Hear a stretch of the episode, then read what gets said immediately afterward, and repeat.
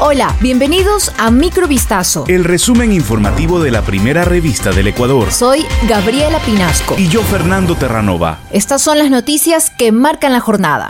El ministro del Interior Patricio Carrillo se refirió este martes a la propuesta de la alcaldesa Cintia Viteri sobre construir una cárcel de máxima seguridad en una isla deshabitada de la urbe. En entrevista con el programa Contacto Directo, el funcionario no descartó la idea, pero también sugirió tener un sistema privado penitenciario y carcelario donde el Estado se haga cargo de los delincuentes que son parte de organizaciones criminales y otro para los que por error paguen sus penas. Según Carrillo, se trata de un tema en el cual los ciudadanos tenemos que sentarnos, conversar y tomar la mejor de las decisiones, dijo.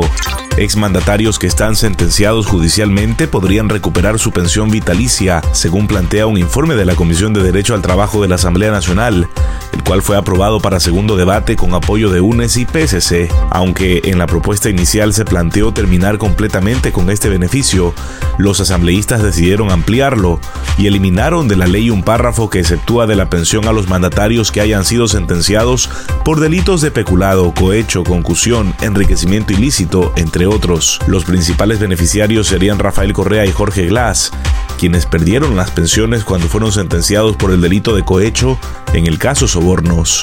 Un audio atribuido al asambleísta de Pachacutic, Mario Ruiz, fue difundido en las últimas horas en redes sociales. Se menciona un aparente bloqueo legislativo, el distanciamiento con el movimiento correísta UNES en la presentación de un juicio político y los planes de acercamiento con la bancada oficialista. Por favor, por decisión de los compañeros y compañeras rebeldes, facción de Pachacutic, vamos a parar todo tipo de negociación. Mientras no se acabe el tema de la vicepresidencia del juicio político, queda suspendido presentar con UNES. Se escucha en el audio. Además se menciona que hay que hacer acercamientos urgentes con el gobierno. Tras la circulación del audio, Ruiz señaló que se lo está usando de forma malintencionada para doblegar, amedrentar y conseguir votos, para implementar sus caprichos políticos.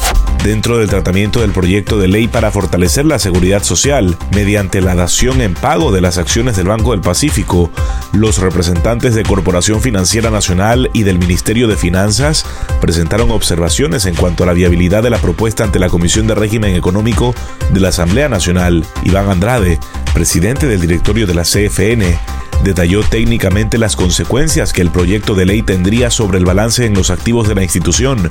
Aseguró que el impacto financiero desembocaría en un irremediable cierre de la Corporación Financiera Nacional.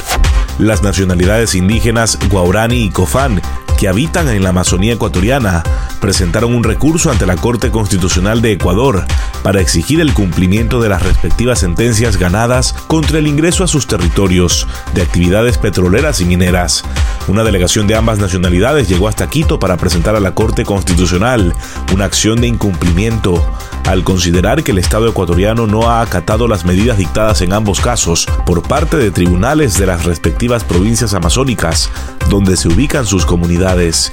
En el caso de los Guaurani, el Tribunal de Garantías Penales de la provincia de Pastaza dictaminó en 2019 que hubo una vulneración de los derechos a la autodeterminación y consulta previa, libre e informada por parte de la entonces Secretaría de Hidrocarburos.